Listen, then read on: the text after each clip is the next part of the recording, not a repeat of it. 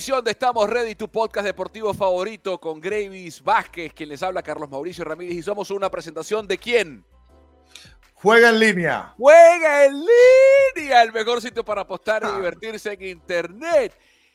Grandes ligas, está a la vuelta de la esquina. NBA, con el break del juego de las estrellas que ya pasó, con todo lo que viene, el resto de la temporada regular. La NFL acaba de terminar, pero la NHL está en desarrollo. La Champions League, todas las ligas deportivas del mundo, el casino, todo lo tienes en Juega en línea. Bueno, bueno, bueno, bueno, bueno. ¿A quién tenemos hoy en el podcast, Gravy Josué? Bueno, yo te voy a decir algo. Yo sé que ustedes han visto Lord of the Rings, El Señor de los Anillos. Uh, las esposas de ustedes deben tener anillos, pero no hay una persona que tenga más anillos que sea tan ganador, con, una personalidad positiva, una energía auténtica, porque estuve con él en Petare. Eh, hemos compartido, pero nunca tan cercano como fue ahorita con la experiencia de Tiburones, a un grande, a una leyenda que se merece, ya, ya la tiene, según lo que escuché. ya la tiene. Su estatua en Marquisimeto. Pero un, este, busto, este un busto, un busto, un busto, eh, este pana es la, lo, que, lo que se define ganador. Este, este pudiera ser nuestro Michael Jordan por todo lo que ha ganado y, y, y, lo oportuno que es o lo que ha sido, siempre ha sido oportuno en los momentos más difíciles. Como jugador, como manager, ahora como gerente. Bueno, preséntalo. Pues, esta, esta vaina está más larga que, que Eruto Girafa, vale, preséntalo. Mi gran amigo Luis Sojo. Bien, bien, muy bien. El señor de los anillos. Mira, yo voy a decir esta vaina una vez para sacarlo del podcast, porque se lo dije una vez en una transmisión de básquet. Mi ídolo de la infancia. Yo nací en Caracas, pero me crié en Barquisimeto. Mi papá, yo soy fanático de Cardenales, del mejor equipo del mundo, y no digas lo contrario. No digas lo contrario, no te vendas ahora porque eres de la Guaira y una vaina, no te vendas ahora. El mejor equipo de esta vaina, chicos. El mejor. Mi papá, eh, si soy fanático de Cardenales, me hizo mi fanático de Cardenales, me mudó para Barquisimeto mi ídolo máximo. Yo uso el número 8 en cuanta vaina, en cualquier equipo, lo que sea. Yo uso el número 8. El número de la suerte es el 8 por ti. Por ti. Y te lo dije una vez y te lo vuelvo a repetir. El número 8, porque eres el más grande, el más grande de todo. Luis Ojo está en el podcast, vale. ¡Bravo! ¡Bravo! Hay que aplaudirlo. Gracias. Wow, qué, honor, qué honor. Con dos personas que, que admiro y respeto. Eh, Carlos Mauricio, bueno, nos conocimos hace muchos años. Eh, Imagínate conocer a Grady Vázquez, nuestro NBA, una persona que, que a medida que lo voy conociendo, veo ese, ese carisma y ese lado humano que, que nos identifica, porque yo creo que ahí es donde está la grandeza del ser humano. Y, y ambos, para mí, de verdad que mi respeto. Y ya estaba, voy a decir esta palabra, estaba recho porque ya no me habían entrevistado aquí, estamos no, no, no, no, ya, ya, pero... Te voy a decir, la semana pasada entrevistamos a Guillén y te voy a decir lo mismo que le dije a Osvaldo. Estábamos esperando contigo y con Osi para que pasara lo que pasó, porque no queríamos empavar. ¿Sabes cómo es la gente? Bastaba que los invitáramos a ustedes en medio de la temporada y si perdían, coño, está, los empavaron, como salió en el podcast. No, no, no. Le dije a Grevy, vamos a esperar, espérate. Se metieron en el hombre me dijo, el, hombre me dijo. Dile, dile. vamos, a hacer, vamos a hacer Soho, que coño, Soho ahorita está aquí, vamos, vamos a aprovechar. No, no, ya va, ya va, ya va. El Coyemare tuvo buena lectura de juego. papá, espérate, espérate. espérate, porque aparte no es lo mismo traerlos a los dos campeones, coño, que en la mitad era. No, no, no, no. Y aparte ya están enfocados, ya están tranquilos, ya pasó la vaina. Mira, Luis, vamos a empezar. Nos vamos a enfocar en este episodio, en esto, en La Guaira, en esta temporada histórica, en esta versión de Luis Ojo, gerente deportivo. Primero, lo evidente, ¿no? ¿Cómo, ¿Cómo te llega esa llamada y por qué decides aceptar el reto de ser gerente deportivo de La Guaira?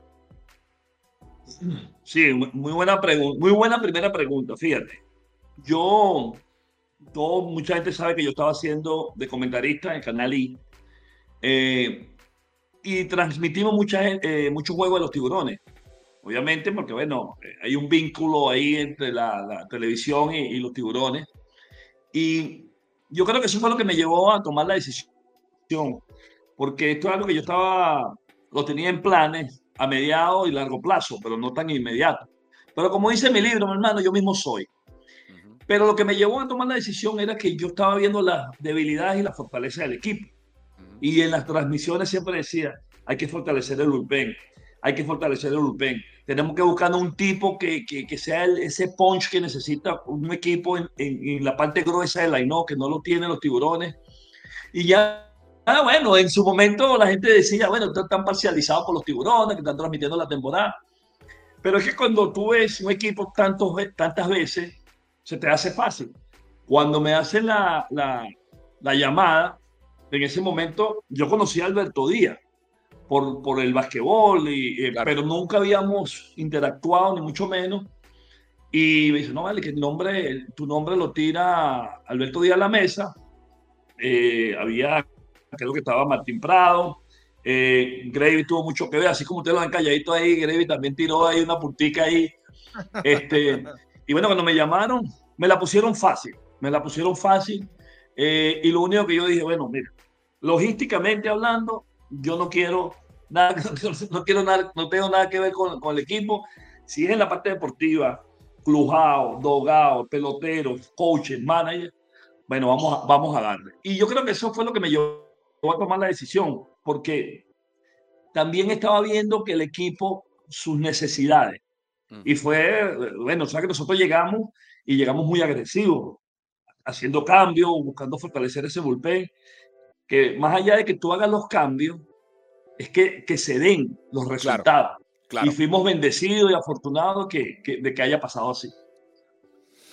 La decisión de salir de Edgardo y llamar a Ozzy, ¿cuán difícil fue para ti? Porque tienes una relación personal con los dos, Luis.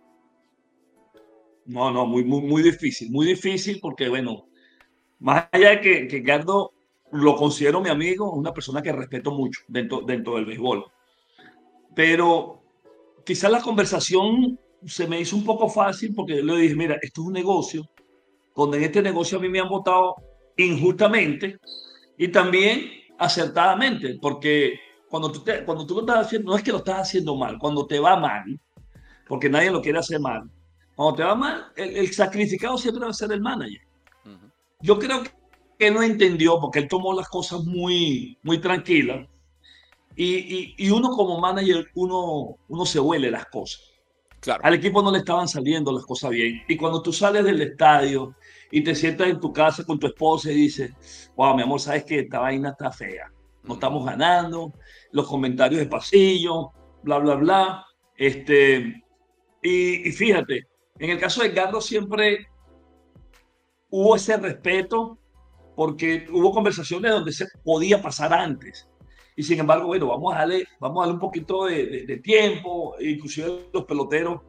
Pero llega un momento en que tú, eh, eh, yo le digo, bueno, si, si seguimos, o sea, la química no está buena y no era por, por, por, él, sino que estaba pesado el ambiente y muchas veces los equipos necesitan cambio.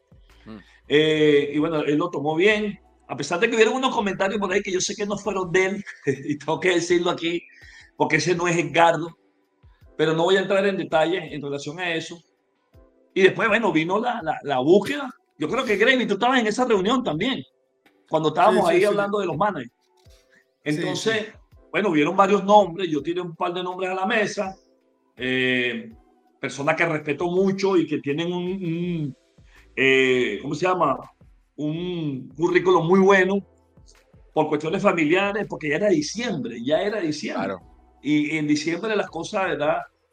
Entonces salió el nombre de, de, Osvaldo, así de, Y bueno, ese es el hombre. Pero él salió aquí, él se fue molesto, que se fue por la puerta de atrás, ¿qué tal? Yo tengo el número aquí. Y entonces los peloteros, había un par de peloteros ahí donde dijeron, pero vamos a llamarlo, vamos a llamarlo. Claro, sus primeras palabras fueron, no, yo no voy a pasar. Osvaldo siendo Osvaldo. Osvaldo siendo Osvaldo. Claro, claro. Entonces, dos veces, y no, no, no, no. Y después dijo, no, que hable con Ide, hable con el otro, hable con Fran. Bueno, al final, uno, yo creo que más allá de que la familia haya tomado la decisión, porque eh, yo sé que Gravy, a lo mejor no le gustará hablar de esto, porque Gravy tiene mucho que ver, porque hay una gran amistad ahí con la familia. Pero cuando le dije, yo le dije una, una cosa que dijo, eh, me mataron ahí, que era que los peloteros lo querían, número uno. Y número dos, tú eres Osvaldo Guillén. Tú eres la cara de los tiburones de la, de la Guaira. Duela la que le duela. Tú eres la persona que puede llevar este equipo a donde queremos, porque estamos en una buena posición. Más allá de que no estamos ganando juegos seguidos, el equipo estaba balanceado y yo sabía que en cualquier momento ese equipo iba a explotar y así fue. Ahora, ¿de dónde viene? A mí me llama poderosamente la atención Luis y Gravis. ¿De dónde viene la solicitud eh, y el amor de los jugadores de La Guaira por Osi? No porque no se la merezca, eh, eso, eso es evidente. Pero presumo que muy pocos, si acaso alguno de esos jugadores, lo vio jugar o al menos lo vieron manallar con, con los Medias Blancas de Chicago, porque Osi ganó la Serie Mundial hace casi 20 años con los Medias Blancas de Chicago. Entonces, ¿de dónde le viene a ese grupo de jugadores? Eh, no sé si se lo preguntaste, Luis, en el Clubhouse, la admiración. A ver, más allá de que sabemos cuál es la figura de Osvaldo, ¿de, dónde venía eso? Mira, bueno, primero hay un vínculo con Adrianza. Creo que él es padrino de Adrianza o, la, o Él, es su tío, sí, Aire. Entonces, él es su tío. Eh, tiene razón, a lo mejor lo vieron dirigiendo a los Sox, más no lo vieron jugando, pero a lo mejor lo vieron también dirigiendo a los tiburones de la Guaira. Eh, pero bueno, el, el pelotero es como todo, o sea, cuando, me imagino que cuando Gravy estaba chavo, bueno, era Michael Jordan.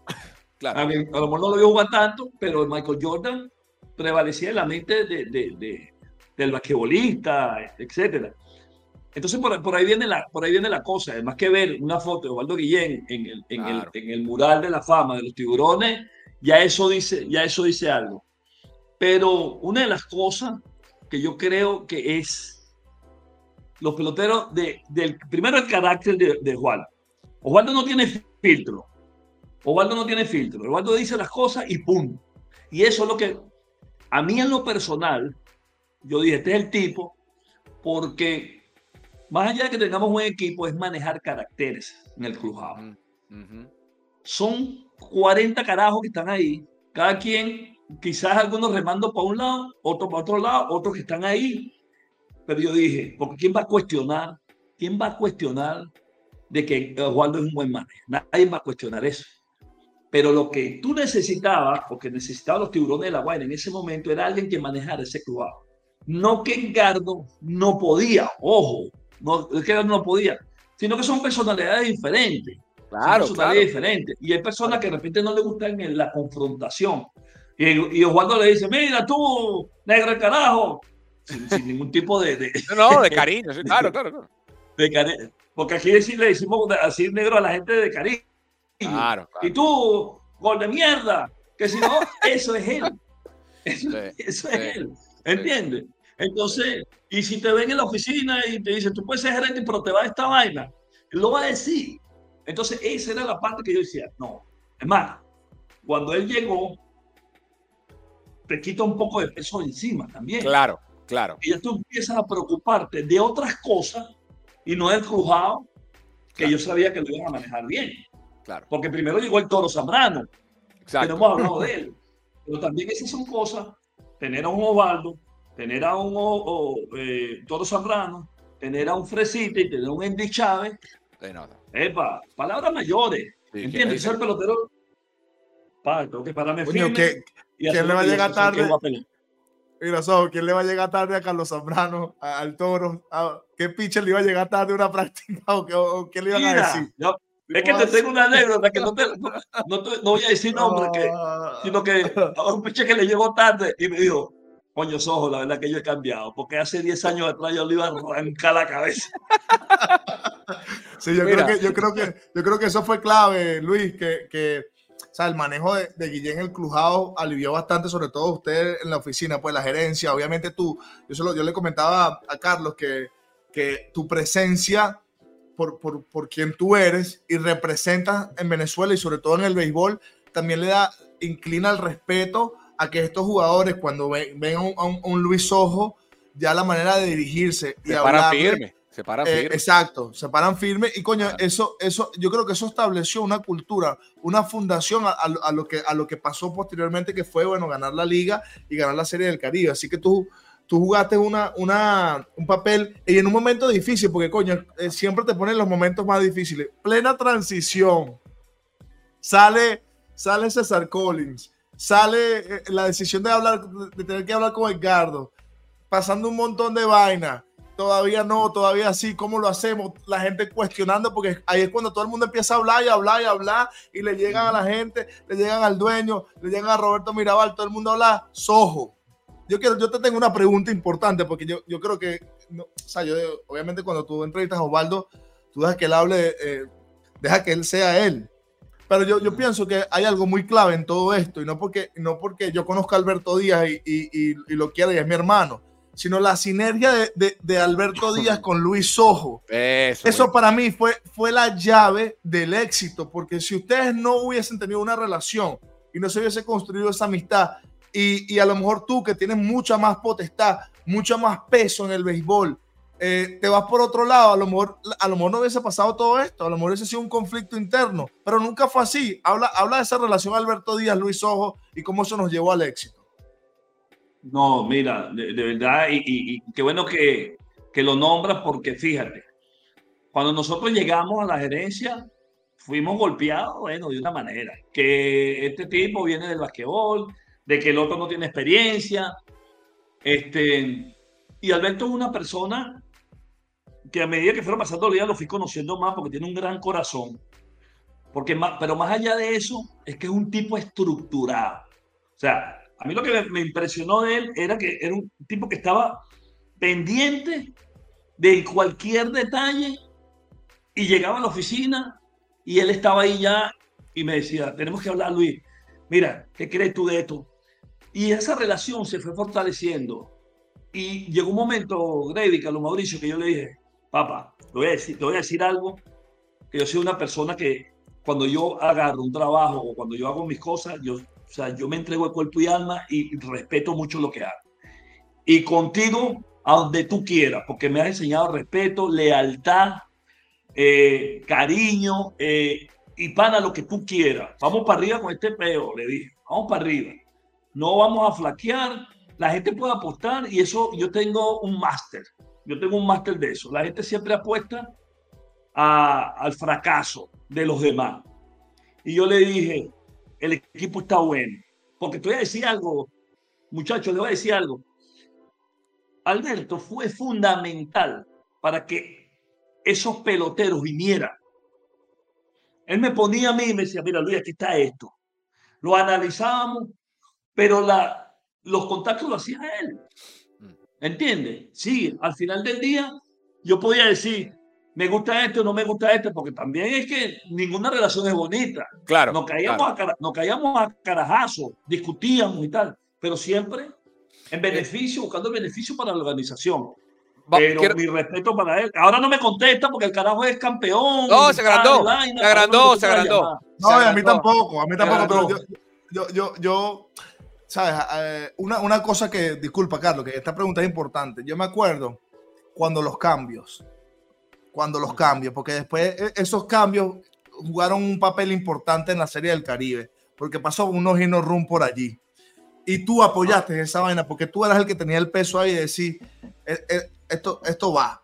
Entonces, ¿cómo, cómo, cómo se manejó situación? Esa situación cómo, o sea, obviamente tú acabas de decir que mucha gente estaba apostando un fracaso, porque eh, mucha gente estaba hablando mucha paja, dentro y fuera. Pero ¿Cómo tú, cómo, o sea, cómo manejaron el hecho de que hicieron, hicieron cambios donde mucha gente criticó, la afición criticó y empezó a decir, no, pero están regalando la juventud del equipo, no, que Luis Ojo, no, que Alberto Díaz, no, que el basquetero. Y de repente todo eso cliqueó con el tiempo y la vaina fue algo histórico y de por vida. Sí, señor, tiene razón. Fíjate, eh, eh, por, por generaciones, eh, de los 35 años que yo tengo en la pelota profesional, ¿Cuántos cambios importantes se han hecho en Venezuela? Lo puedes contar. Dilson Torres, Torres por Miguel Cairo. Te faltan, te, faltan dedos. Han hecho cambios, pero bueno, cambios como decir para salir, del, para salir del apuro. Nosotros teníamos en Gleyber Rodríguez, el señor Stone, que nos cambiamos a los Tigres Ará. Un futuro, sí. Pero nosotros, el futuro de nosotros ya, bueno, 37 años, yo tenía meses en el equipo yo no voy a, yo no voy a apoyar ese futuro. Yo tengo que doblar el brazo, yo tengo que doblar el brazo y sacrificar un prospecto para traer las piezas que yo considero que no van a dar el campeonato. Porque una de las cosas era, ¿qué quiere la organización? Ganar. ¡Wow! Gravy, tú eres, tú eres un, un atleta Esa era la orden. Campeonato no es fácil. Claro. Y, esa era la orden, Sojo. Rupert y Mirabal querían ganar, porque tenemos que ser campeones. Tenemos que ser campeones. Pero es que aparte, a ver, todo, todo, equipo quiere ganar. Todo equipo en cualquier deporte quiere ganar. Pero cuando eres un, pero, Claro, pero cuando eres un equipo con un dueño nuevo y ese equipo tiene casi 40 años que no gana, la urgencia es distinta, ¿no? No, y el peso, porque quien lo compró, porque si Wilmer no ganaba, si el señor Ruperti no ganaba el campeonato, iban a decir, no, que lo agarró este, no llevo acá. Como estaban hablando paja, soy, pero, tú sabes. Sí, pero, pero, que, compramos los umpires, que, compramos no sé qué vaina. Pero, si, pero, si, pero si Ruperti se equivoca, no importa. Porque Ruperti no es un hombre de béisbol, Luis sí. ¿Me entiendes? O sea, si, si el cambio del que habla Luis fracasa, no van a decir Ruperti cagó el cambio, van a decir Luis Ojo cagó el cambio. ¿Me sigue? Mira, y, yo estoy de acuerdo, y, Luis tuvo, insisto, Luis, y Luis es un tipo, Luis nos da la bola. Luis es un tipo que, está, eh, y lo digo con todo el respeto, Luis, considero que, bueno, yo, yo te tengo confianza y te quiero, y te lo he demostrado. Y Luis o sea, asumió mucho, eh, porque era el nombre de Luis Ojo. o sea, lo del cambio, la gente iba, a poder decir algo de, Alberto, pero eh, Luis Ojo, el, Luis Ojo, y Luis, en esos cambios nos, cambió, o sea, cambió totalmente la perspectiva del equipo, ¿Cómo fue el proceso, cómo era el proceso de Luis, tanto de cambios que dice Gravis, como de traer, de, tomar decisiones deportivas? Paseanos brevemente por el proceso estadístico, sabermétrico, personal. ¿Cómo era tu proceso para decir este sí, este no o por qué? yo no soy muy analítico, yo soy muy de, de, ver. Eh, y, eso te, y eso te lo da el tiempo. Por ejemplo, tú estás, tú estás, yo puedo estar hablando contigo, hay un carajo que está batiendo ya y el sonido del bate ya me dice que ese bate suena diferente al de Luis Sojo. ¿Entiendes? Verga, tú ves un swing, ves los desplazamientos de un pelotero, ves un tipo cómo lanza la bola, el release point del carajo. Eso, eso para mí es, mi analística. Fíjate que en el caso de Rondón, de, de Rondón, de Padrón, Alberto, vamos a cambiar zurdo. Este chamo tiene buenas credenciales.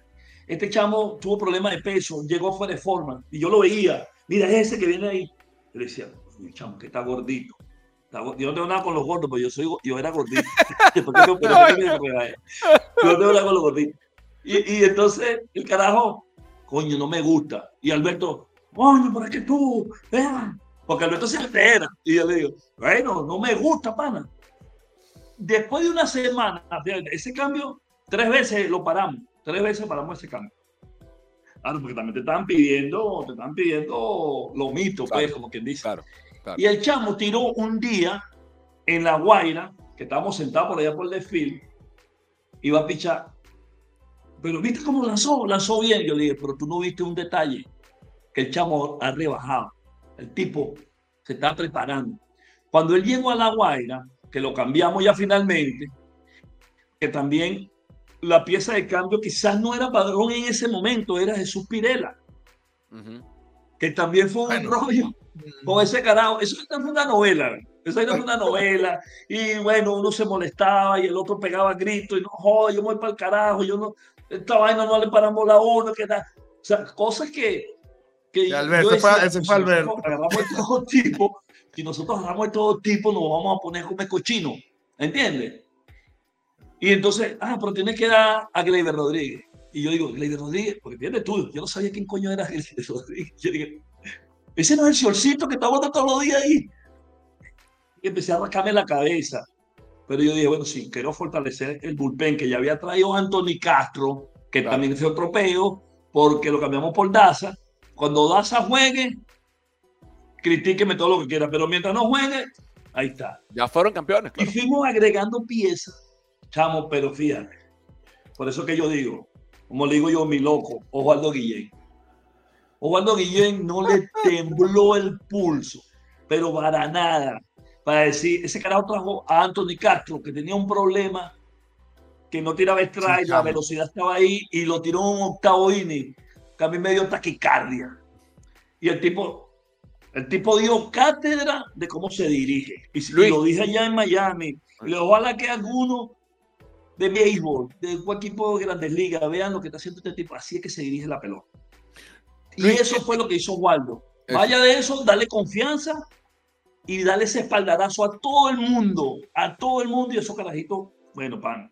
Cuando eso pasa, los tipos juegan para ti, definitivamente. Claro, ellos están jugando para Osvaldo, ellos no están jugando para Tiburón. Claro.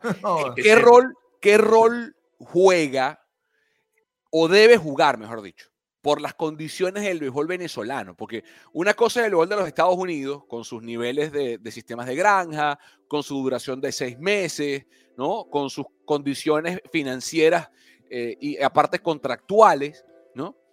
Entendiendo esas diferencias entre el béisbol invernal venezolano y el béisbol, por ejemplo, de grandes ligas, ¿qué rol debe jugar el análisis sabermétrico dentro de la Liga Venezolana de Béisbol Profesional? Porque tú acabas de, describir procesos, Luis, que son básicamente emocionales o, experienciales. Muy poco de el, el, WOBA, el, el BABIP, el qué sé yo, ¿no? ¿Qué rol debe jugar la sabermetría en la LBBP? En lo personal. Es una, claro, pregunta claro, hacia Claro, claro, claro. Cero. Cero. Cero. Para mí. Y te voy, a, te voy a decir por qué. Porque esto no es una liga de desarrollo. A los managers y a los gerentes los contratan para ganar campeonato. O sea, no hay otro. Entonces, yo creo que es una buena herramienta, es una buena herramienta. Pero ¿dónde voy yo con el, el, la sabimetría y la parte analítica? Eso ha existido toda la vida, toda la vida. Lo que pasa es que ahora lo llevamos a una computadora, porque a uno lo preparaban mentalmente para decir, Francisco, eh, eh, Vázquez, Carlos Mauricio, eh, ¿cómo le vamos a jugar? Así, así, así, así. Y te ponían en el line de cómo tú lo ibas a jugar y tú tenías que memorizarte todo eso. ¿Qué significa esto? Que cuando llegaba el partido, tú en ningún momento te salías. Los peloteros ahorita están robotizados. Tanto así que yo saco un papelito, voy a llevarte a Carlos Madrid. Ah, me voy a mover para acá. O sea, eso te da un flash y dice, tú no estás preparado.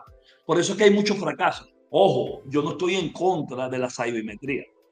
No, que no esté de acuerdo es una cosa, porque yo le digo a los, a los jóvenes, si tú quieres permanecer en el béisbol, tienes que adaptarte a lo que está pasando en el mundo del béisbol. Y a los coaches jóvenes, esto tienen que prepararte, agarrar tu computadora, estudiar la sabimetría, la parte analítica, bla, bla, bla.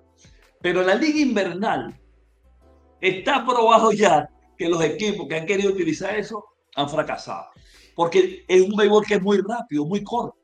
Es muy corto. Tú pierdes una semana, estás eliminado. Tú sabes que voy más allá. Lo que dice Luis es interesante, Gravy. Tú sabes que hablé con Gregor Blanco hace un tiempo. Y Gregor, que trabaja con grandes ligas, me decía, mira Carlos, el concepto que tiene grandes ligas, la, la estructura, ¿no? los clubes y grandes ligas, del pelotero venezolano, es que no es tan físicamente dotado como el cubano, o el dominicano, ¿sí? biométricamente son distintos. El dominicano es más potente, tiene, tiene otras condiciones físicas. Pero a nivel intelectual, a nivel de instinto, el pelotero venezolano no tiene comparación con ninguno. Y lo que tú estás diciendo, Luis, lo que tú dices, para mí tiene sentido, porque creo que la, mejor adaptación que yo he visto de los peloteros venezolanos es más fácil para mí tener puro instinto por tu formación de, beisbolista en Venezuela y luego aprender la matemática o la sabermétrica que al revés, que ser un tipo forjado en sistema de granja a través de sabermetría y luego aprender la, el, instinto. O sea, eh, no se puede, ¿no? Es correcto. es correcto. y, eso que tú acabas de decir, fíjate, hay peloteros que están dotados de una parte física, de un talento tremendo, pero eh, yo pongo siempre el ejemplo a Derejire.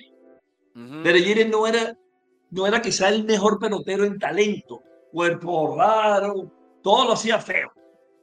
Pero el tipo lo que tenía aquí era, bueno, 10 la, jugada contra Oakland, Luis, el, flip contra Oakland, eso es una vaina que no se enseña. ¿Qué carajo hacía no, no, hay regla, no, hay regla para esa vaina, ¿entiendes? O sea, ¿qué carajo hacía eso? Eso es instinto natural. Eso no, eso no hay ninguna. no computadora que te no tenía nada que, buscar. No tenía nada que buscar ahí. Eso. Nada que buscar. Entonces, todas esas cosas es que tú te, tú te preparas, tú te anticipas a lo que va a pasar y el cuerpo y, la inercia te va a llevar a, lograr y hacer todo, ejecutar todas esas jugadas. Entonces, Ale Rodríguez son tipos que estudiaban el juego. ¿Entiendes? Hay otros que, bueno, con un talento quizás, bueno, quizás no como el de Ale, pero, pero, más talentoso que Gire, pero tú decías, wow, mana. Porque a mí no me gusta utilizar la palabra como dicen muchos allá, oye, este sí es bruto. No, tipo que no se prepara, no se prepara porque él deja que su talento fluya y, punto. Pero si ese talento le pones un poquito de, de cerebro a lo, que, a lo que tú quieres hacer, bueno, imagínate, es uno superdotado. Le voy a hacer una pregunta a los dos.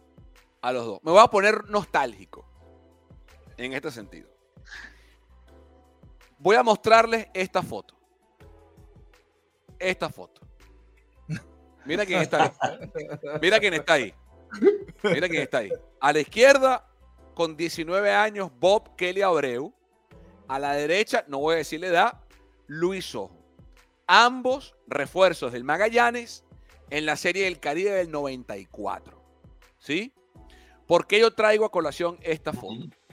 Para mí, la Serie del Caribe es y será siempre una competencia de equipos campeones de ligas domésticas, como la Champions en el fútbol. ¿Sí? que van los campeones de cada país, se enfrentan, pa, coñaza, ganó uno y es campeón del Caribe. ¿Sí? Gracias a Dios ya se quitaron eso de los uniformes de los países, porque a mí me pareció una aberración con el Clásico Mundial que Venezuela, que no sé qué. Ya sé el Puy, que es cubano, que la vaina diga Venezuela. Eso no tiene ningún sentido. ¿no? Pero yo quiero ver al equipo. O sea, yo, yo, fanático de X, La Guaira, por ejemplo, yo que soy el Cardenales, quiero ver el uniforme de mi equipo en el Caribe, porque ganó mi equipo, ganó mi equipo entiendo. Fueron ahora con al menos dice Liga de Venezuela, Liga de Dominicana. Y eh, más o menos ahí la cosa.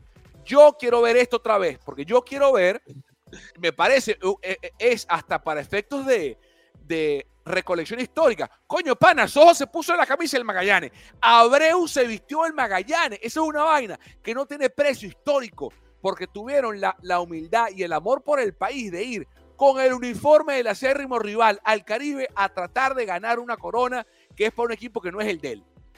¿Por qué la Serie del Caribe quitó esta, vale? ¿Por qué? Pues yo quiero que vuelva esta, yo lo quiero que vuelva. ¿Qué dice Luis Ojo? Totalmente de acuerdo contigo. Ganó los tiburones de la Guaira. Tiburones de la Guaira. ¿Por qué? Porque el fanático mexicano, el fanático puertorriqueño, el fanático eh, dominicano, el aurubeño ahora, dice, wow, este es el equipo que ganó en Venezuela, ¿entiendes? Y de una manera u otra te puedes identificar con ese equipo, como lo han hecho mucho, muchas personas con el Caracas, el Magallanes, en años anteriores, cuando se hacía eso lo que tú estás diciendo.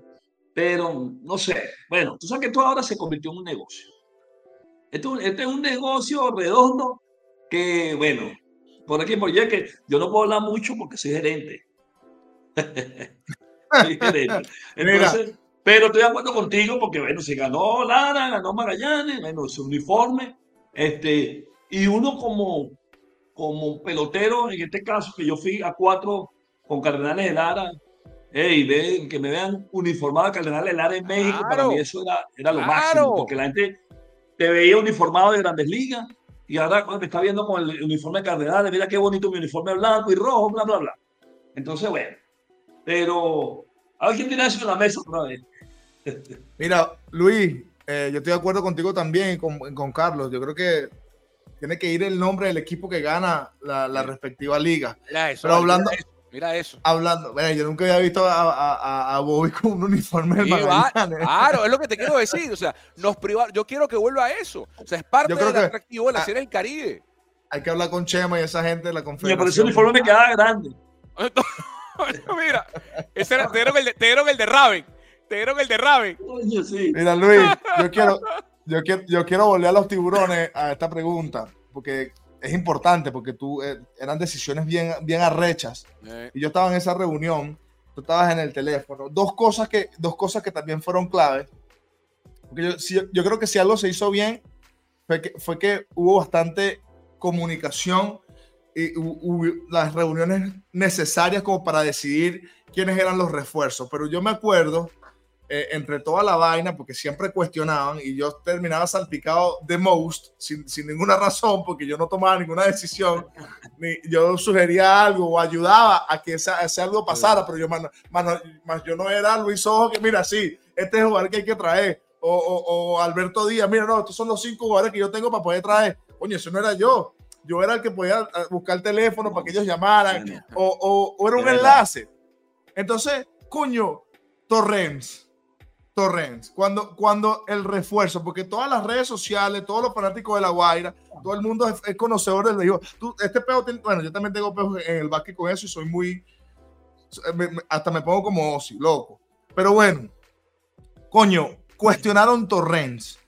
Y, y, lo difícil que fue, porque hasta saliendo de la, de, de, la reunión de Casa Ruperti, se cuestionaba de que por qué no íbamos a traer pitchers.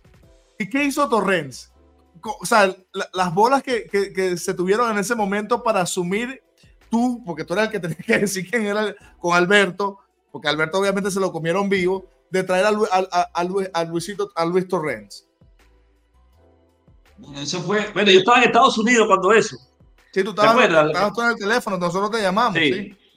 Entonces, yo digo, yo lo único que dije, ok, porque siempre el picheo para nosotros fue como el talón de Aquiles. O sea, por lo menos en mi caso, yo estaba buscando que explotara, porque teníamos, bueno, más allá de que estaba Pinto, estaba eh, los cubanos, ¿verdad? Eh, Miranda y Romero, eh, Padrón que se estaba colando por ahí. En su momento, este muchacho Hidrogo hizo tremendo trabajo. Entonces, Osvaldo, más allá de tener a los abridores, era la parte de que él decía, no, yo llego con el cuarto y ya yo me, me fago con el bullpen. Entonces, esa filosofía de Osvaldo, yo dije, a mí me gusta, y yo tengo que apoyarla, porque yo creo que el, el manager debe, debe, tener el apoyo incondicional de la gerencia deportiva. Número uno. Así se lo hice saber, porque yo creo que yo lo visité en su oficina dos veces. Y en una le dije, tú sabes que tú puedes contar conmigo para lo que sea. Me dijo, yo sé, yo sé, ese carajo es más odioso que el carajo. Eh, entonces, entonces yo dije, cuando me hablan de Torren, yo, wow, me gustó. Pero fíjate lo que me gustó de él y tú estabas en la reunión, ¿qué me gusta? En el carajo, ofensivamente nos va a ayudar, eso no, no tiene duda, vamos a fortalecer, a fortalecer la alineación y se lo vamos a quitar a varios equipos. Porque cualquiera puede decir, había varios equipos que tenían una debilidad en la receptoría. Adición por Y yo dije en la reunión que lo único que me preocupaba era que él había que echado tres juegos nada más en la temporada y que había jugado primera, designado y hasta segunda base jugó. Y eso me, me, me asustó. Pero cuando vi los primeros tres juegos, brother, yo dije, porque el enfoque mío no fue hacia más nadie. Porque lo que está diciendo Grady, no solamente que de repente hubo cuestionamiento, sino que, bueno, y, la prensa, y, y, ellos no iban por pitch, porque todo el mundo iba por pitch.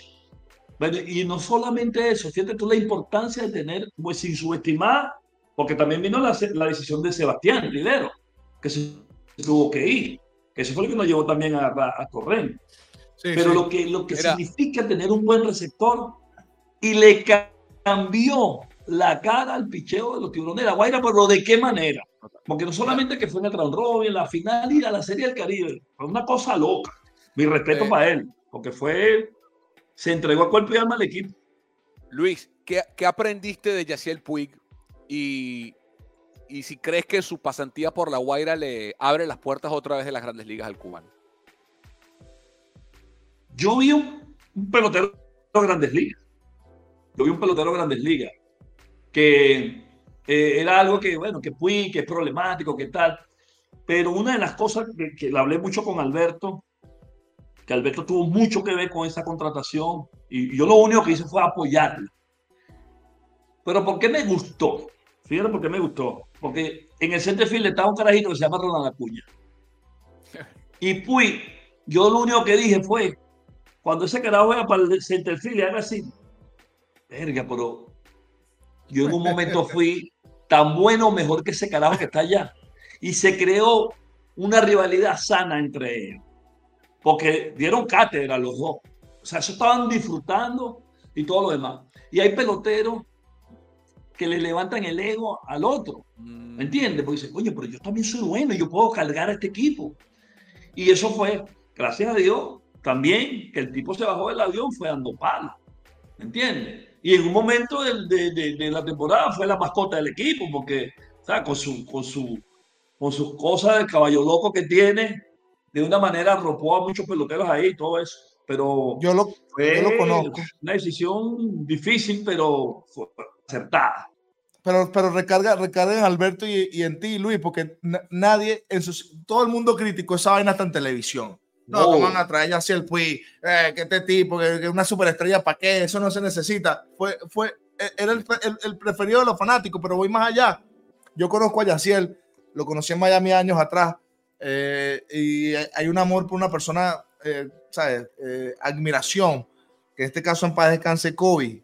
Eh, cuando él batea un honrón con, en, en, Los Ángeles, en el estadio de los Dodgers, Kobe está atrás y hace así, ¿sabes? Entonces, eh, hubo una buena comunicación. Y te digo algo, yo pienso que él, él, él, él obviamente en, en, el campo es un, un profesional, un, una estrella, y creo que ha madurado mucho fuera del campo. Eh, lo vi bastante maduro, lo vi, lo vi de que se merece una nueva oportunidad. Eh, y esto, bueno, gracias, diría, y lo digo con, mucho, con mucha base, gracias a que obviamente eh, el, el, dueño del equipo apoyó la decisión, pero de poder traer. A un jugador como Yaciel Puy, que aquí nadie pensó, nadie, y eso está claro.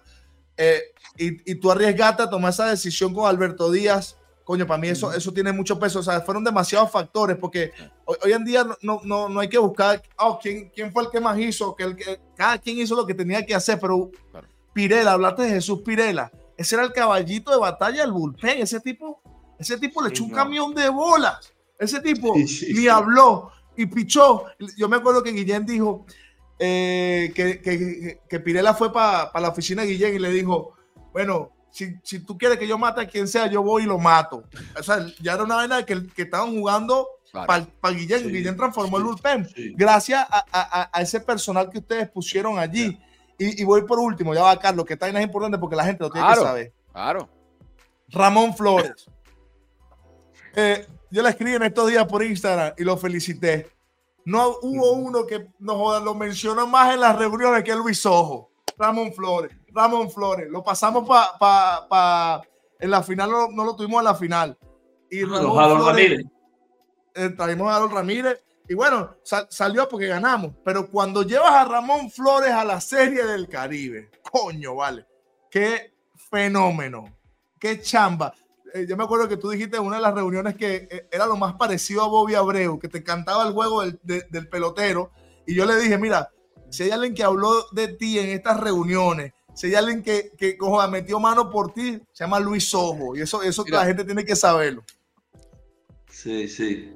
Bueno, que, que Osi dijo, no, me gusta, me gusta, porque Osi, Osi vaciló, porque él decía, a mí no me pregunté un guacho. Venga, se soy equipo usted, yo manajero. Yo, coño, yo le decía, pues tú eres el manager, por lo menos hago un feedback. No, no soy un coño. Y entonces, recuerdo que esa reunión me dice, este, Flores, ese no es el loquito de, de que te Margarita, es ese, ¿verdad? Es un ladrillo, ese coño madre, ¿qué tal? Ese, ese, ese carajito es, y, y no es mentira, porque en su, en su carrera, la relación ponche base por bola, o agreo, batea, tremendo fit. Mira que lo, lo vimos la jugada que se metió. Hey. Coño, sí. La jugada que se la metió. Mira. Un brazalete sacado el tipo en tercera, la sacó. Yo decía, coño, es como que Luis Ojo estaba hablando en ese momento. No hay nacido. Todo no, no, lo que sí, yo le dije y, pasó, weón. Mira, Luis. Sí. La sacó, hizo en tercera, se metió dos jugadas. Pero, fíjate que más allá de eso, también y bueno, no, no es que no me disgustaba Harold Ramírez, pero yo le dije, yo le dije a Osvaldo, Osvaldo, mira, mira esta figura, mira esta figura. Michael García, Ramón Flores, Yaciel Puy, Wilson García, Luis Torrell, Dan Rivaque, Reginato, verga. Por eso no lo hemos tenido todo el año, sí, pero sin flores. Sin flores. Eh, claro. Entonces, bueno, vino la reunión, pero más, fíjate, una de las cosas que nos llevó también al éxito, porque eh, es que hubo mucha comunicación con los scouts, mm. eh, nos reuníamos, ahí no se tomaron decisiones arbitrarias, eh, porque la gente siempre ha dicho, no, solo hace lo que le da la gana, y yo, no, nunca me ha gustado trabajar así, porque es que en este juego nadie sabe, y el que cree que sabe está jodido, está jodido y fracasado. La persona que dice, no, esta vaina es así, porque equivocado. Tú tienes que preguntar 10 veces y coño, no voy a preguntar dos más, son 12, ¿entiendes? Pues tú tienes que estar seguro de lo que tú vas a hacer y que al final del día la decisión tiene que beneficiar al equipo, no a Grady que no a Luis Ojo, no a Alberto Díaz. Nada. Y otra cosa que tengo que dar crédito es que desde el señor Ruperti hasta abajo, hermano, todo el mundo, lo que ustedes digan. ¿Entienden? Y yo creo que esa parte es fundamental para un gerente porque tú le vas a transmitir eso al manager y el manager te va a rebotar a ti y te dice, coño, vamos a hacer esto. Yo voy a Alberto, Alberto, mira, vamos a analizar esta situación, después vamos a Elías Saba y así. O sea, siempre hubo comunicación y por eso que cuando yo dije, empezando el programa, que las palabras de Edgardo no fueron él, no fue él, porque también si hay una vaina que yo soy es polémico, porque sé que yo he madurado la panita y la huevonada. Yo también soy polémico. Yo sé que no fue él. Y este, porque ahí todo se comunicaba. Ahí todo. O sea, claro. entonces tomaron decisiones arbitrarias. Y yo sí tenía que hablar con un pelotero. Yo me encargo porque ese es mi trabajo. Y, y, y no me emocionaba este carajito a Richard Díaz, Grady que mi respeto sí, me verdad, este carajo, sí. qué fenómeno. Eso me hizo en, en la vida no. fácil. Ese chamo me hizo la vida fácil, se lo dije. Y el día que ganamos dimos un abrazo. Papá, esto, coño, mi respeto para ti, de verdad que sí. Mira, Luis, futuro. Comenzamos contigo. ¿Vas a seguir siendo gerente deportivo de La Guaira? Bueno, cuando tú ganas, tú tienes que darte otra oportunidad. Eh, yo salí muy contento con lo que se hizo. Más allá de, que ganamos, se hizo un trabajo, una estructura. ¿Tenemos que mejorar cosas? Sí. Porque yo también yo tengo una listica de las cosas que hay que mejorar. Yo creo que los tiburones de la Guaira tienen todo el potencial para ser modelo de este, de este béisbol. Con el respeto a los demás equipos. Y porque tenemos, tenemos el potencial para hacerlo. Eh, y hay unas cosas que sí, tenemos que mejorar, pero yo creo que me voy a dar la oportunidad. Yo, como te digo, yo quedé contento. Todavía no he hablado con, con, con el señor Ruperti, con Mirabal, con Elías, con Alberto, pero estoy seguro que por lo menos me van a ratificar. Coño, si no, no, si es verdad que no, no okay. dicho, dicho eso, dicho eso, asumiendo que regresas a tu rol de gerente deportivo de Tiburones de la Guaira, ¿no? Nosotros se lo preguntamos en el episodio que salió la semana pasada. Él dio su respuesta. Pero ahora te toca a ti como gerente deportivo. ¿Va a volver Osi Guillén a Tiburones el año que viene como manager? Tiene mi voto. Y ya se lo hice, ya se lo hice saber. Háblame claro. No, no, no. hay que conocerse. Hay que conocerse claro. Porque le este, pero también estoy seguro de que él darse la oportunidad, porque lo que hizo Ozzy no, no, no tiene precedentes, es una cosa in, increíble. Eh, yo no sé qué decisión va a tomar. Obviamente, el dueño, la gerencia, la fanaticada, que lo. Pero la decisión que tome va a ser, va a ser buena, va a ser buena. Eh, obviamente esperando que sea la que todos queremos escuchar, que regresa.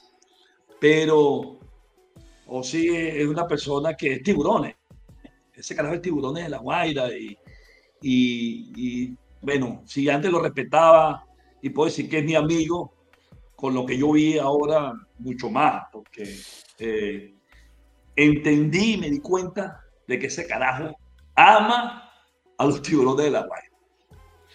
Definitivamente. Te, te lanzo otra. Tú fuiste manager de la selección de Venezuela dos veces en el Clásico Mundial de Béisbol. Luego vimos a Omar y ahora a Vizquella López. ¿no? Omar López hizo un gran trabajo en el último Clásico Mundial lamentablemente las cosas no se dieron. ¿no? Hay alguien, mejor dicho, debe ser para ti, Luis, Osvaldo Guillén el próximo manager de Venezuela en el Clásico Mundial. Es que Osvaldo Guillén tenía que ser el manager cuando él quisiera, porque era el que tenía la experiencia, el pedigrí. Es más, mira, después del primer clásico, que fui muy atacado y todo lo demás, yo sugerí al difunto Edwin Serpa que buscara la manera de que Osvaldo Guillén sea el manager. Fíjate tú. Este, obviamente por su compromiso como manager con lo que hizo no podía.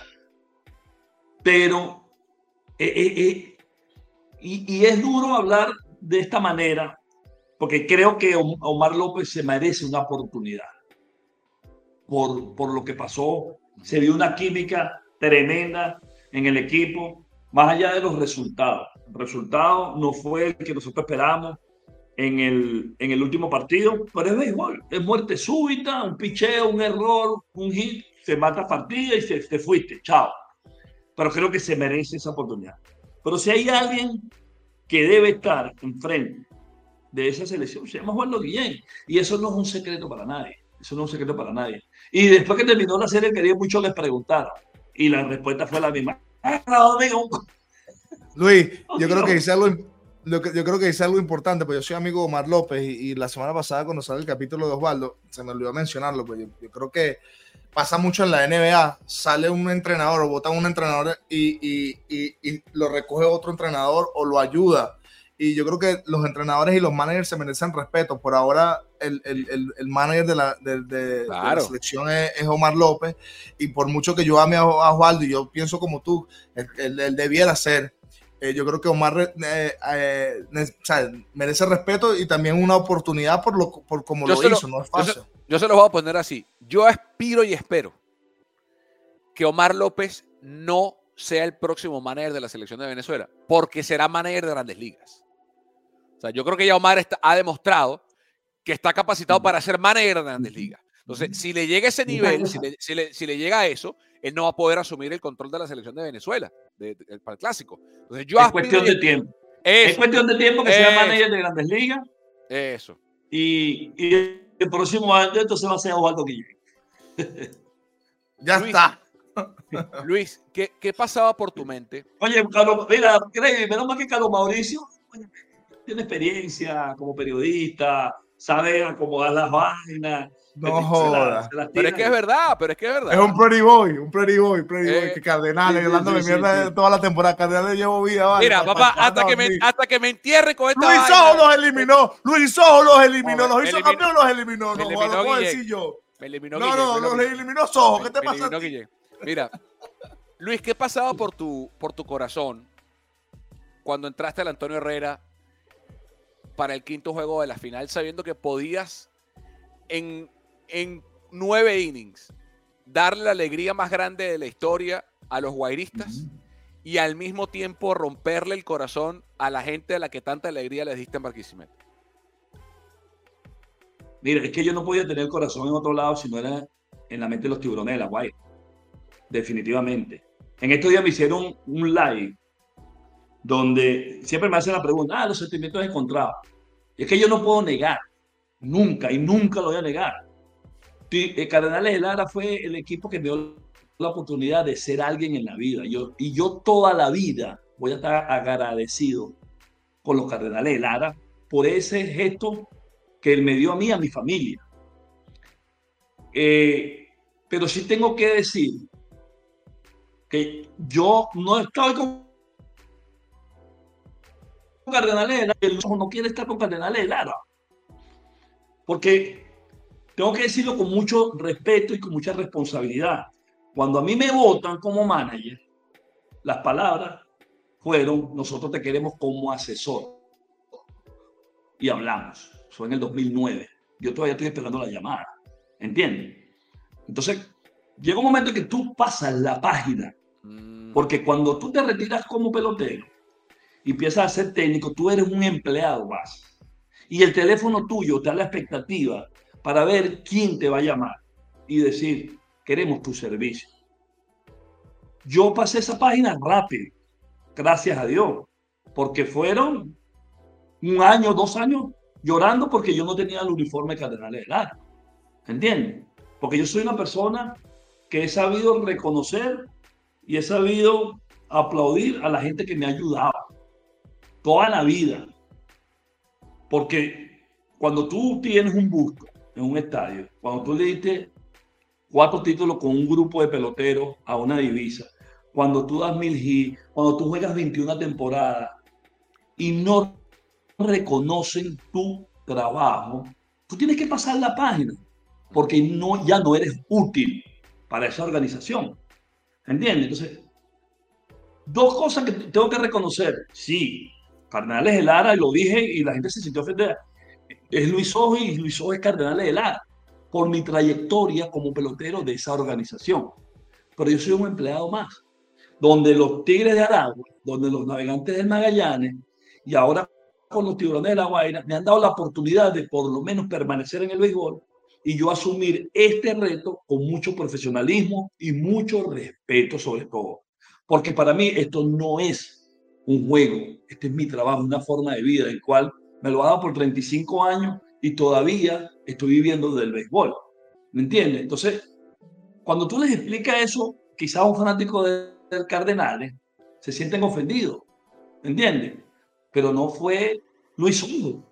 ¿Entiendes? Yo cumplí un ciclo y yo entiendo que son los, los, el béisbol es transitorio. Hoy estás aquí, mañana no. Pero cuando a ti te dicen, queremos que te quede como asesor del equipo, wow, yo llegué a mi casa y le dije, bueno, le dije a mi esposa, mi amor, me votaron, pero por lo menos me quieren en la organización. Claro, claro. Eso no ha pasado. ¿Entiendes? Y yo, yo creo que no pasará. Pero yo estoy ahorita en, en una época de mi vida, una etapa de mi vida, ahora como gerente, como empresario, que la estoy pasando bien. ¿Me entiendes? Porque pasaron 20 años. Y, y, esta etapa en La Guaira, Luis, te abrió puertas o te abre puertas en Estados Unidos para otras, eh, a, otros caminos. Bueno, es posible que pueda, que pueda pasar. Eh, porque al principio estaba más perdido que Adán el Día de las Madres, pero, después me encarrilé, después me encarrilé y dije, oye, pero la cosa no es tan fácil como, como, habla la gente. Y, y, y, lidiar con el pelotero, con los managers, yo digo, wow, wow muy difícil. Muy difícil Mira, siempre hay, y cuando enseñes un respeto y claro. ese respeto sea recíproco. Claro, ¿Entiendes? Claro. Y yo creo que, bueno, vamos vaina, a ver, yo creo que pueden venir cosas buenas. Hay una vaina que yo sí puedo no, certificar y porque ha sido la base de lo que yo he querido ser y, y la admiración que siento por ti y obviamente comprar el meridiano y ver qué hizo Luis Ojo siempre fue parte de mi rutina cuando, cuando crecí, cuando mis años de infancia aquí en Venezuela. Si, si tú das ejemplo de algo, es que tú eres más que un pelotero, eres más que un manager, eres más que un gerente deportivo. Yo creo que ese es el mensaje para los deportistas venezolanos, que por eso se usa, usamos esta, esta plataforma, este podcast uh -huh. es, para, es, para, empoderar nuestra cultura. Tú, tú tienes uno también y es, es para resaltar lo nuestro. Y si hay algo que tú le das al béisbol, y a, esos, y a, y a ese gremio de, de, de, de, peloteros, de managers, de gerentes, de presidentes de equipo, es que, es que es mucho más que jugar béisbol, es mucho más que tomar una decisión.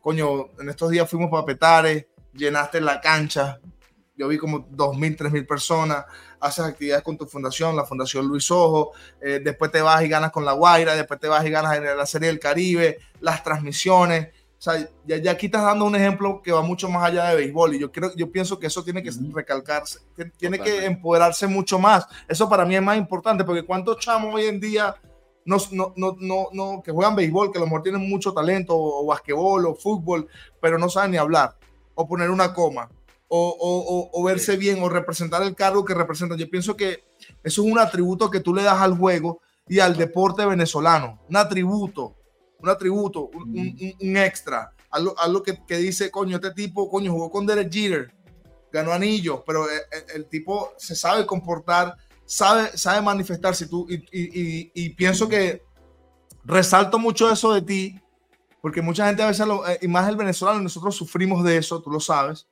a mí me ha pasado mucho. Eh, siempre tiene un concepto sin conocer a la persona que er, errado. Sí. Sí. ¿Me entiendes? Yo, yo pienso que tú, que, tú, que tú tapas toda esa vaina. que sabes manejar tu imagen. Y si algo yo puedo decir, eh, poco de muchachos jóvenes que nos, que nos ven, que, que, que escuchan el, el, podcast, ese para mí es la parte más importante que tú expresas y ese es el atributo más importante que tú, que tú le das al deporte venezolano. Mira, Luis, en, en, tu, en, en algún momento, o en cuántas veces durante esta temporada como gerente, te vinieron a la cabeza memorias o aprendizajes de, del Big Boss, de George Steinbrenner? Uy, muchísimas. Fíjate que sí, eso es una excelente pregunta, porque si vieron cosas, fueron muchos flashbacks de, de, de Steinbrenner, de Joe Torre, de Don Zimmer. ¿Cómo tres qué? personas. ¿Cómo, qué? ¿Cómo qué? Y yo dije, bueno, en, en el caso de, de Steinbrenner, buscaba la pieza que necesitas, ¿verdad? Que tú necesitas para dar ese, ese, para ese último punch, ¡pum! Y engranar el equipo, que fue lo que yo me enfoqué con Alberto, de quizás no era, no era Puy, era un bateador zurdo que yo quería, tipo un zurdo ahí que me diera miedo. Cuando me dice Puy, wow, eh, me gusta. ¿Qué pasó en Dominicana? Empezamos a indagar. Esa parte del viejo me, me, llamó mucho la atención. Siempre buscaba, en esos cuatro campeonatos que yo estuve ahí, siempre llegaba un pelotero al final de temporada que él decía, pero lo pedían los peloteros. Ese último, esa última pieza lo pedían los peloteros. Y en el caso de John Torres, manejar caracteres. Y Don Cime era igual. Don Cime siempre tenía el mejor consejo para ti. Y, y no, no sé si ustedes se dieron cuenta, por lo menos en el caso de tu Grady, que estaba ahí con nosotros, yo nunca, muy pocas veces estaba en el terreno. Yo bajaba un ratico, yo estaba en la oficina, y además los primeros tres cines yo lo veía en la televisión para ver qué mensaje o qué consejo o qué, eh, ¿cómo te digo? ¿Qué le puedo llevar yo a Osi Guillén, al, al cuerpo técnico del otro equipo? Yo estaba ahí, en mi oficina, llegaba a la una, a veces estaba, almorzaba ahí. Entonces, esas cosas, ese buen consejo, de, había peloteros que no jugaban, porque yo fui uno de esos peloteros en grandes ligas y ese espaldarazo es importante, porque el que juega todos los días, ¿qué carajo le va a decir? Claro. El tipo todos los días va a estar en el line pero el que no juega va a estar recho siempre. El manager no me, no me quiere, no le gusto, oh, el tipo me tiene rechera, bla, bla, bla. Ah, pero tranquilo, échale pichón, sigue trabajando, no te duermas cuando te den la oportunidad. Ese rol es el que yo veía de Don Simmons y de Joe Torre. Porque el juego te, da, te lleva a situaciones y tú, bueno, tomas la decisión esperando que sea la mejor. Pero esos consejitos a mí me ayudaron mucho de esas tres personas. Y eso fue lo que yo puse de manifiesto. A veces entraba para el crujado, a la gente del crujado, ¿cómo está la cosa? ¿Todo bien? ¿Todo tranquilo? ¿Qué necesitan? Ah, listo, un cafecito, para y me iba para mi oficina. Porque tú tienes que estar pendiente de todas las cosas deportivamente hablando, de que nadie, a nadie le falte nada, que todo el mundo esté, tranquilo. Eso, esas, esas, esas cosas me llamaron mucho la atención a mí. Luis, yo, yo, yo la primera vez que voy para el, para, para el juego de La Guaira, eh, estando envuelto, voy y, y, me acuerdo que le dieron una suite a Alberto y veo un, un poco de gente, entonces ese juego lo perdimos. Y yo después le digo, vamos a cenar, que quiero hablar, quiero hablar unas cosas contigo. Y, y, después nosotros almorzamos al día siguiente en, en el Meliá. Y le dije, y le Ajá. dije, y, le, y, esa noche le pregunto a Alberto, Alberto, ¿dónde coño vio el juego Luis Sojo? Porque quería dar un punto. No, Luis está en la oficina. Eh, se le dije, ah, tú tienes que ver el juego solo. El juego lo tienes que ver solo. Aquí nadie es tu amigo. Aquí la, aquí la orden es ganar. Y para pa, pa tú ganar, tú tienes que replicarlo de gente que ya, te, ya ha tenido experiencia en un ambiente de béisbol este poco gente aquí quiere tu trabajo, este poco gente aquí te está ligando para atrás. Entonces, ve tu vaina solo. O, o, te quiere, o, o, te quiere, mientras estás en la papa. El día que te estés oh, fuera de la papa, no, no te, van, y, te van a y, y, la realidad es que, es que, lastimosamente, en estas culturas de nosotros, en la, o sea, la cultura latina es vainas que le llegan al dueño, que le dicen aquí, que le dicen allá, gente que está dentro que te dice, no, ya va, pero no vale, ve, ve tu juego solo, hasta que empezó a ver el juego solo sí. Y, empezó, y empezó a dar resultados, y empezaste a apartarte de la gente que a lo mejor no querían un mal para ti. Sí, pero, pero, son no, distracciones, no, son distracciones. Son, yo dije, coño, desde ahí le dije, ve lo que está haciendo Soho, que puso su nombre, no, le, le puso el, no joda, el culo a la guaira ahí, porque, porque era recho en ese momento. Esa transición era sí. difícil porque esto pudo, haber, seguido al sur eh, en vez del este. Eran dos, eran dos direcciones. No, no, no, estaba duro. Estaba, dura, estaba dura la cosa. Estaba dura la cosa. Y, y, fíjate, no sé, porque cuando tú entras nuevo a, un entorno, tú como que quieres socializarte con las personas y conocer personalidades. Pero una vez me senté en esa, en esa suite que, que era de, de, la gerencia. Y había, lo que dices tú, poco gente que yo dije, bueno, ya este es Alberto, este es este, pero ¿y estos quiénes son? Entonces, coño, que ese sí es malo, ¿cómo van a meter ese pinche? ¿Que ¿Cómo va a poner a este? Que... Chao contigo, me voy. Me quedo en mi oficina y yo creo que les saco mejor provecho. Porque son fanáticos, ¿entiendes? Entonces, ven el juego de otro punto de vista y no, yo en ese momento necesito es concentrarme y saber qué es lo que queremos hacer. Si tenemos que hacer un movimiento mañana, necesito tranquilidad campeón del Caribe, campeón de Venezuela como gerente, campeón de Venezuela como manager, campeón de Venezuela como pelotero, campeón bate, campeón de la Serie Mundial, campeón, campeón, tiene más anillos. Tiene, más, tiene más anillos que, que, Tom Brady. Que Tom Brady tiene más anillos que Tom Brady. Brady y Jordan juntos no tienen más anillos que Luis Ojo. Mira, Luis Ojo, Luis hay que pararse firme, le gusta a quien le guste. A pararse firme. Mira, pero Brady, uno o dos anillos hay que hacer. Yo creo que hay que hacer dos. No, no, no, iba a hacer dos. Ruperto le gusta esa vaina. De la, de claro, vale, claro, qué vaina de dos. Coño, bueno, claro. Ruperti. Ruperti va a ser, Ruperti sabe, Ruperti, era Ruperti te va a decir no, le echó un camión de bola. Le, le echó un camión de bola.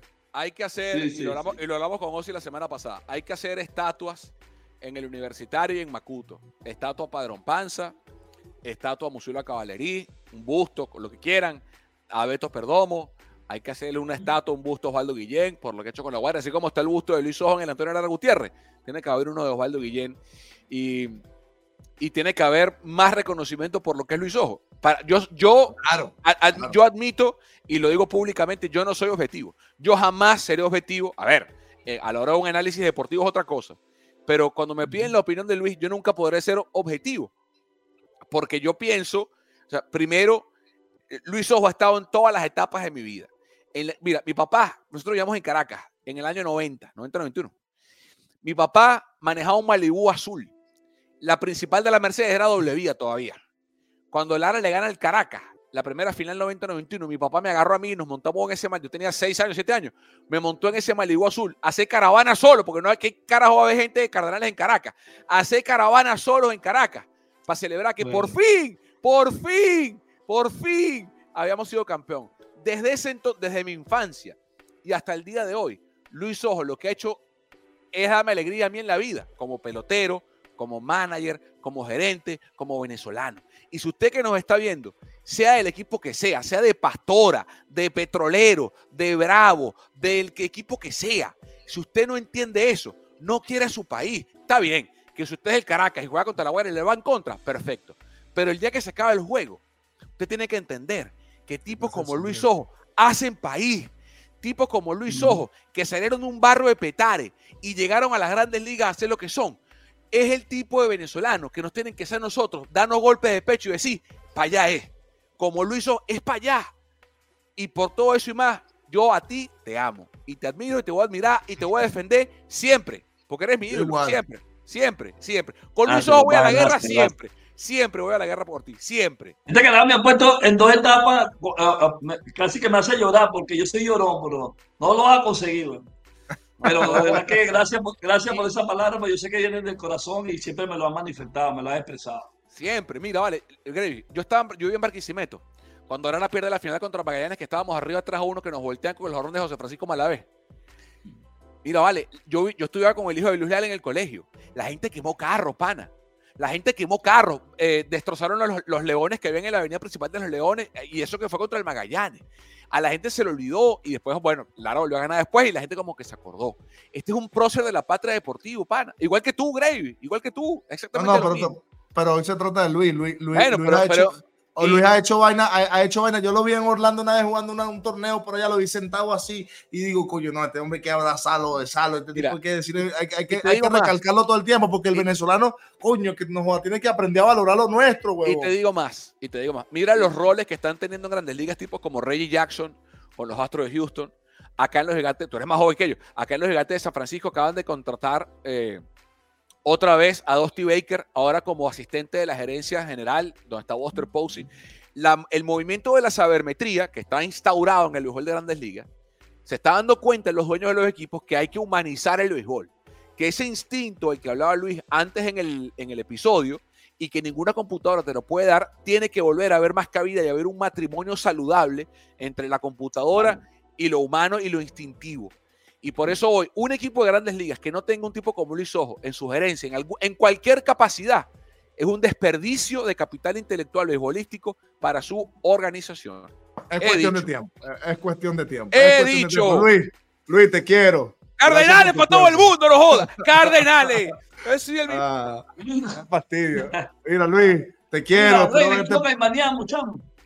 Sí, esta semana te escribo para si nos vemos. vamos a tirarlo para allá ahora para, para salir. No, no, ah, sí va. Yo cuadro eso, te escribo la semana para ver a los panas. Saludos a los panas tuyos que los quiero que joden. Pero primero, mándale Luis, la, dieta tuya y la de Luis Jiménez, mándasela a Alberto Díaz para que juegue también. La dieta. está gordo, está gordo. Eso, eso, va a ser uno de mis objetivos este año. Eso va a ser uno de mis objetivos. Voy a poner Chico, pero, pero muéstrale una foto de Luis Jiménez, chamo, lo vi a Luis Jiménez, lo reconocí, weón, lo vi en televisión. Este tipo quién es, vale. Luis Jiménez. Está muy bien, oíste, está muy claro bien. que sí, vale. Claro que sí, y lo dije, coño, Luis Jiménez, ese no es Luis Jiménez, Luis Jiménez. El Popi, no vale, ese no es el Popi, mentira. Y cuando lo vi, coño, está flaco el Popi, vale, qué grande. Qué grande. Luis, te, queremos mucho, muchas gracias, Luis. Gracias por tu tiempo, Luis. No, vale, eh, gracias, gracias, bendiciones. Gracias, mamá. bueno, vamos a seguir apoyando este, esta iniciativa. Un abrazo más los dos. Un abrazo. Luis Ojo, el señor de los anillos acá en Estamos Ready. ¿Qué clase de episodio nos acabamos de mandar con el señor de los anillos, vale? no, vale, el tipo tiene mucha clase. Eh, Luis, es ganador. Y, se, juntaron esos dos ganadores, Osvaldo y él. Son tipos que ganan, que saben ganar. Él se sabe comportar, sabe manejar, sabe cuándo ser diplomático, sabe cuándo formar un peo, sabe cuándo no está, sabe cuándo está. Eh, eh, tiene muchos conocimientos. Y eso que dijiste tú, que una gerencia de grandes ligas, verga, a mí no me sorprendería. Y, eso es cuestión de tiempo, pero verdad, bastante agradecido con Luis Ojo, contigo, por el apoyo que me das. Gracias. ¿Viste mi internet? Ha mejorado el internet. ¡Oh! Llegué ahora hasta que le metiste plata al internet. Ah, ya tengo oficina nueva, ya tengo oficina, nueva. Y, mira, y tengo nuevo eh, look, tengo nuevo mira, look. Look, del draft, vale. así estabas en el draft en el 2010 tú, pelón. Mira, me tengo que ir porque tengo que ver una final en, en, en, el túnel, en la panilla. ¿Quién, patrocina, ¿Quién patrocina este podcast, Grey José? Juega en línea, juega en línea. el mejor sitio para apostar y divertirse en internet, patrocinante oficial de Estamos Ready. Hasta la semana que viene, Ready Boys, Ready Girls. Esto fue Estamos Ready con Luis Ojo. Compartan, compartan, comenten, compartan. Chao.